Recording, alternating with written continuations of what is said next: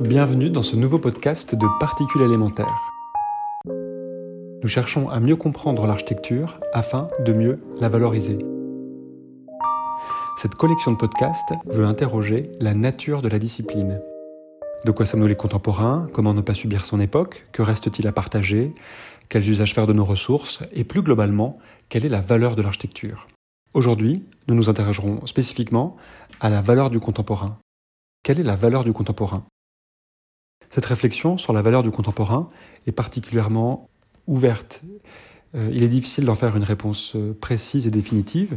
Nous allons essayer, dans un premier temps, de définir la question de valeur et la question du contemporain.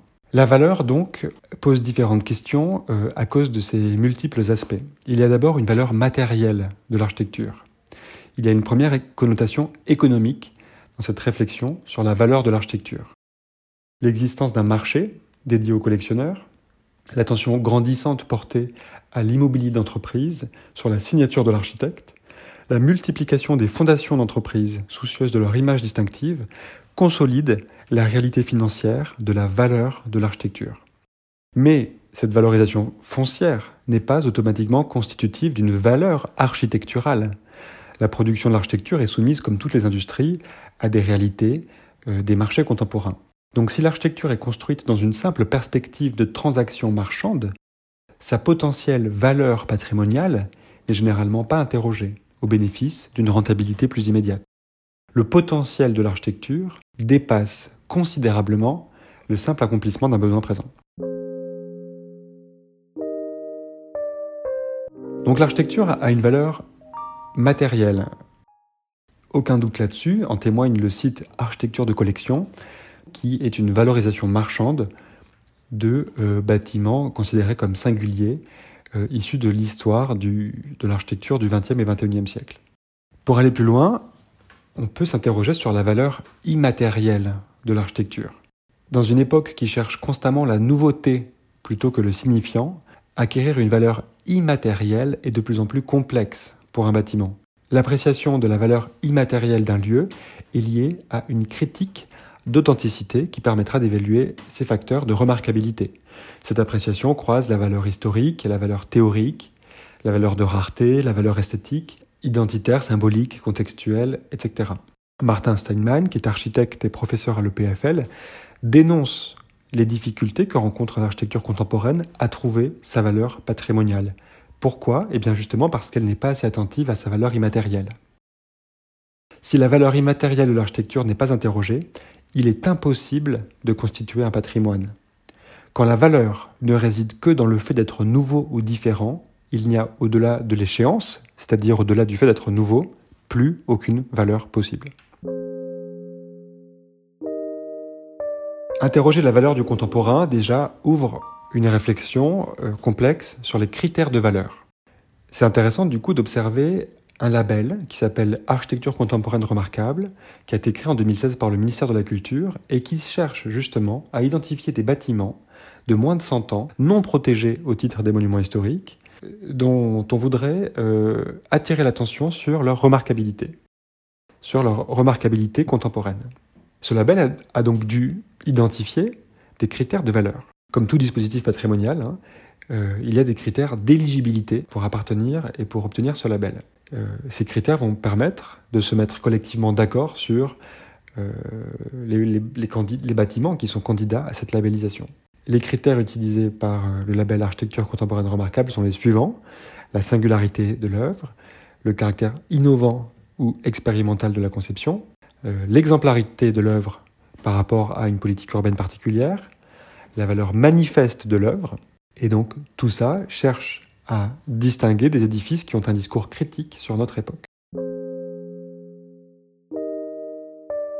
Le label architecture contemporaine remarquable n'est pas le seul dispositif qui cherche à interroger la valeur du contemporain. Il y a aussi par exemple les AJAP, les albums des jeunes architectes et paysagistes, qui sont remis par le ministère de la Culture tous les deux ans, qui vont euh, distinguer une liste d'agences qui font un travail euh, signifiant sur un positionnement contemporain. Il y a aussi l'équerre d'argent, qui est un prix qui a été créé en 1960, qui est décerné euh, par le groupe Moniteur, hein, avec le magazine AMC, qui est un prix d'excellence par rapport à la production contemporaine. En 2019, l'agence d'architectes Rome a reçu euh, un prix, par exemple. Réfléchir à la valeur interroge automatiquement nos critères de valorisation. On peut se poser différentes questions quand on s'intéresse aux critères de valorisation. La première est de se demander s'il existe une distanciation temporelle minimale. Si on peut labelliser remarquable un bâtiment construit cette année, on pourrait tout aussi labelliser un bâtiment en chantier ou un bâtiment en cours de conception. Donc finalement, ce label interroge notre capacité à concevoir du patrimoine, puisqu'il n'y a plus d'écart entre la labellisation patrimoniale et euh, la livraison du chantier. Donc on peut se demander de manière légitime si on est capable d'évaluer la valeur patrimoniale d'un objet contemporain. Est-ce qu'on sait regarder un objet contemporain avec la même distance qu'un objet du passé. Les critères d'appréciation sont-ils les mêmes? Plus largement, qu'est-ce qu'il faut retenir de notre époque? De quoi sommes-nous les contemporains? On pourrait aussi se demander qu'est-ce que le contemporain?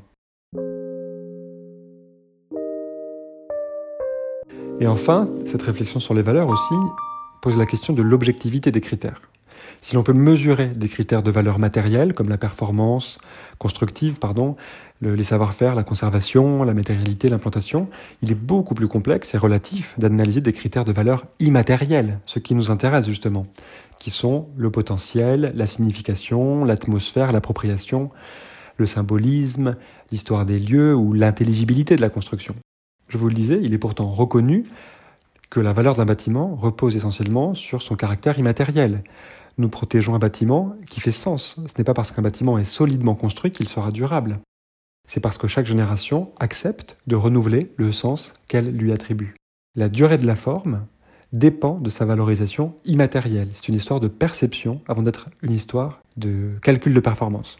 Prenons l'exemple du centre Pompidou par exemple. Il a été construit en 77 et il a été plusieurs fois restauré depuis 1997. Plusieurs centaines de millions d'euros ont été alloués à la rénovation du centre Pompidou. C'est bien qu'on a décidé de renouveler la valeur qu'on attribuait à ce bâtiment. Le Forum des Halles, qui a été construit juste à côté en 1985, a lui été totalement détruit en 2016. Ce bâtiment n'était pas capable de renouveler le sens qu'on était capable de, de percevoir par rapport à sa présence. Donc comment mesurer la valeur immatérielle? C'est la question la plus difficile, puisqu'elle s'enracine dans des significations, un potentiel et des appropriations.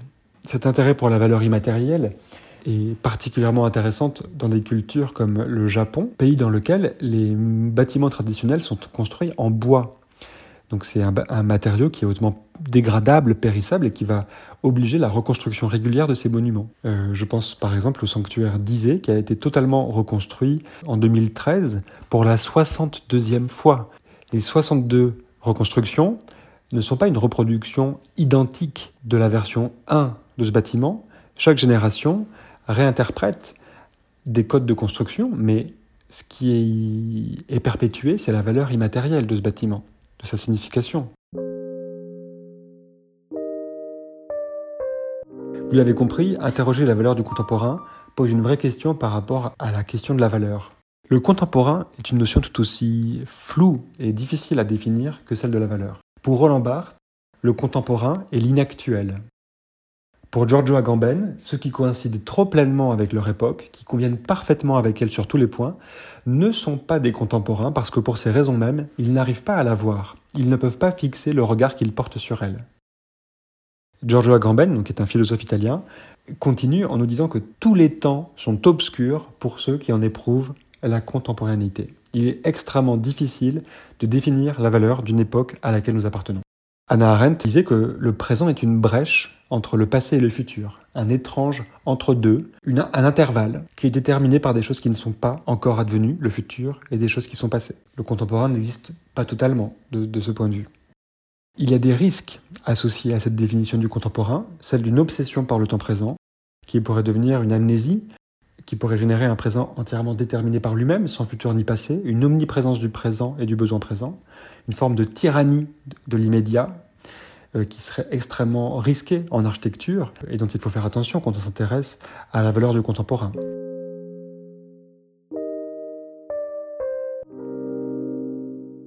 Merci à tous d'avoir écouté ce podcast de particules élémentaires. Retrouvez l'ensemble de nos travaux sur notre site internet www.particulesélémentaires.com et vous pouvez également nous suivre sur Instagram. À très bientôt.